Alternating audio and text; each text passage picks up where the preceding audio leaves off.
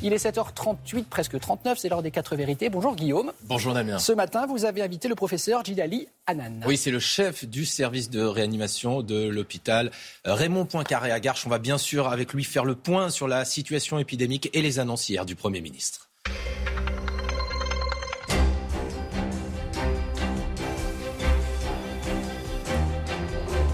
Bonjour à tous, bonjour Gilali Hanan. Bonjour. Le pic de la troisième vague semble derrière nous et la baisse de la pression épidémique est engagée, estime le Premier ministre Jean Castex. Est-ce que vous partagez cet optimisme?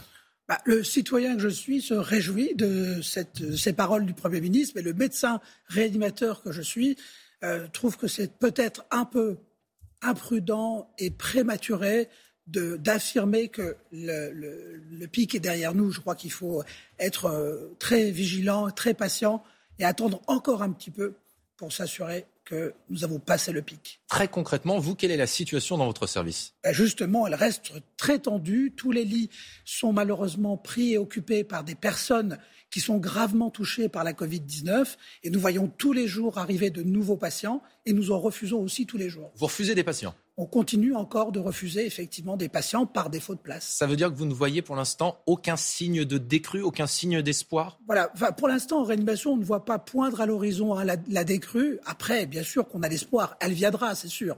Mais pour l'instant, on ne la voit pas arriver. Malgré cette situation encore tendue, plus de 5 900 personnes en réanimation, 34 000 nouvelles contaminations hier. Le calendrier de l'exécutif sera tenu, explique le Premier ministre. Ça veut dire la levée des restrictions au niveau des déplacements le 3 mai, la réouverture des terrasses de restaurants mi-mai et des commerces. Comment vous jugez de ce calendrier de votre point de vue? Encore une fois, d'un point de vue citoyen, on s'en réjouit, mais du point de vue du médecin réanimateur, on considère que c'est peut-être un peu prématuré, à l'heure à laquelle on se parle, d'être certain que le 3 mai, on va pouvoir lever ces restrictions. Il faudra être extrêmement prudent pour le faire car euh, encore une fois, nous sommes à un niveau très élevé hein, de circulation du virus et euh, qui ne demande qu'à s'accélérer encore si on, devient imprudent. Mais vous entendez les Français qui disent, les médecins depuis plus d'un an, un an et demi nous disent, faut être prudent, faut serrer la vis. Nous, ce qu'on veut, c'est pouvoir sortir, revivre. Qu'est-ce que vous leur répondez? À Nous aussi, on veut pouvoir très vite pouvoir revivre, mais revivre en sécurité, bien évidemment, parce que euh, qui nous, qui, le risque que l'on encourt, encore une fois, c'est, nous l'avons vu, on a largement dépassé les 100 000 victimes. C'est aussi ça qu'il faut avoir en tête. Le virus continue de tuer, il continue de circuler à haut niveau. Et donc, pour cela, nous devons rester prudents et le déconfinement doit se faire de façon, non pas de façon empirique, mais vraiment de façon professionnelle. Retour à l'école la semaine prochaine pour les élèves de maternelle et de primaire, en distanciel pour les collèges et les lycées. Ils feront le retour au collège et au lycée pour certains en demi-jauge à partir de la semaine suivante, le 3 mai. Ça vous inquiète, ça? Alors, en effet, on sait avec le variant britannique que malheureusement, les, les enfants sont contagieux. Donc, il y a un risque au redémarrage et à la reprise des activités scolaires de voir se réaccélérer à nouveau euh, l'épidémie. Moi, encore une fois, nous sommes en train de lever des mesures de restriction alors que le virus continue de circuler à, un haut niveau. Donc on court un risque. Le variant euh, indien dont on parle, est-ce que ça vous inquiète ou est-ce qu'on se fait peur? Pour l'instant, le variant indien n'est pas encore, euh, à ma connaissance, arrivé en France. Il est déjà dans plusieurs pays, y compris européens, notamment en Angleterre. Et on sait malheureusement qu'il est à haut risque euh, de résistance au moins partielle au vaccin. Il est très contagieux. Et donc, on voit bien que si on le laissait s'installer en France, il pourrait compromettre euh, notre protection immunitaire et en particulier la protection vaccinale.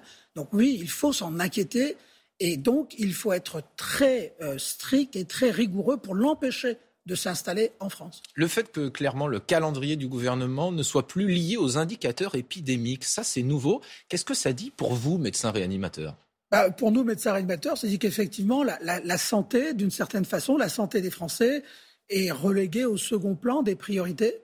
Au second plan bah, Très clairement, elle est reléguée au second plan des priorités, puisque ce qui va prévaloir dorénavant, ce ne sont moins les indicateurs sanitaires que d'autres considérations qui sont importantes. Je, ne, je n'en réduis pas l'importance, bien évidemment, mais très clairement, pour nous, médecins, cela veut dire qu'effectivement, on relègue au second plan euh, la santé. Dès samedi, Dès samedi, professeur, tous les plus de 55 ans pourront bénéficier du nouveau vaccin Johnson Johnson. Toutes les personnes qui vivent avec des personnes immunodéprimées, quel que soit leur âge, pourront se faire vacciner à partir de lundi. C'est ce qu'a annoncé Olivier Véran. Ça va dans le bon sens. C'est suffisant pour la vaccination? Ça va dans le bon sens, mais malheureusement, ce n'est pas suffisant et ça pourrait être contre-productif. Pourquoi? Parce que ça devient trop compliqué. Ce système de priorisation des publics qui ont accès à la vaccination devient franchement très compliqué. Là, on a envie de dire, ça suffit la priorisation.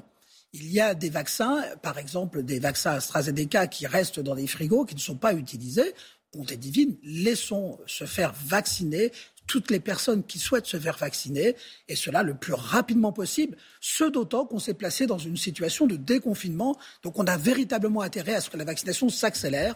Et donc, il faut en arrêter avec cette priorisation successive qui devient compliquée et donc contre-productive.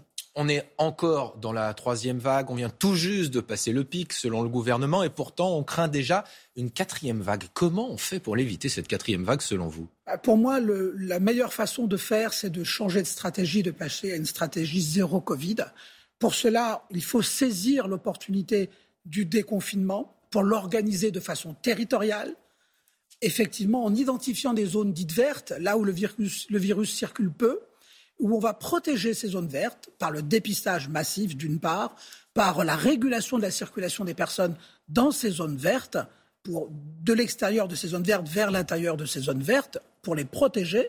Et puis on, on, va ainsi augmenter petit à petit le nombre de zones vertes pour que finalement toute la France devienne verte, c'est-à-dire sans virus. La stratégie zéro Covid en France, c'est possible. On a vu que ça s'est fait en Australie, euh, dans certains endroits de France, par exemple en Nouvelle-Calédonie, mais on nous dit c'est des îles, c'est plus facile parce qu'on n'est pas sur un continent comme la France. C'est imaginable en France métropolitaine? Bien sûr, c'est totalement imaginable. Hein. Israël euh, réussit parfaitement bien. L'Angleterre se place dans une telle stratégie. Elle est en passe de réussir également parfaitement bien. Je crois qu'il ne faut pas considérer que la stratégie zéro Covid est une stratégie réservée à un petit nombre de pays.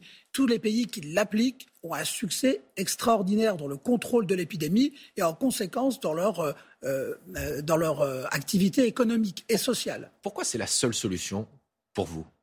Parce que je crois qu'on a maintenant, depuis un an, euh, acquis la conviction que tant que le virus circule à un niveau élevé, eh bien, il est impossible de réellement contrôler l'épidémie. On s'expose à la nécessité de reconfiner régulièrement le pays, d'une part, et d'autre part, on favorise et on facilite l'émergence de variants qui, ces variants, plus il y a de variants, plus il y a de risques de variants qui induisent des épidémies dans l'épidémie, et plus on a de risques de se pérenniser et de effectivement ne pas pouvoir sortir de cette pandémie avant la fin de la décennie.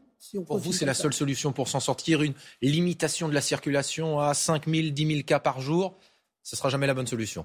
Oui, il faut vraiment descendre en dessous de 5 000 cas par jour de circulation du virus, élargir la vaccination en supprimant les priorités et accélérer le dépistage par l'autotest il faut arrêter cette stupidité et particularité française qui consiste à aller contrôler lorsque l'autotest est positif par un test PCR.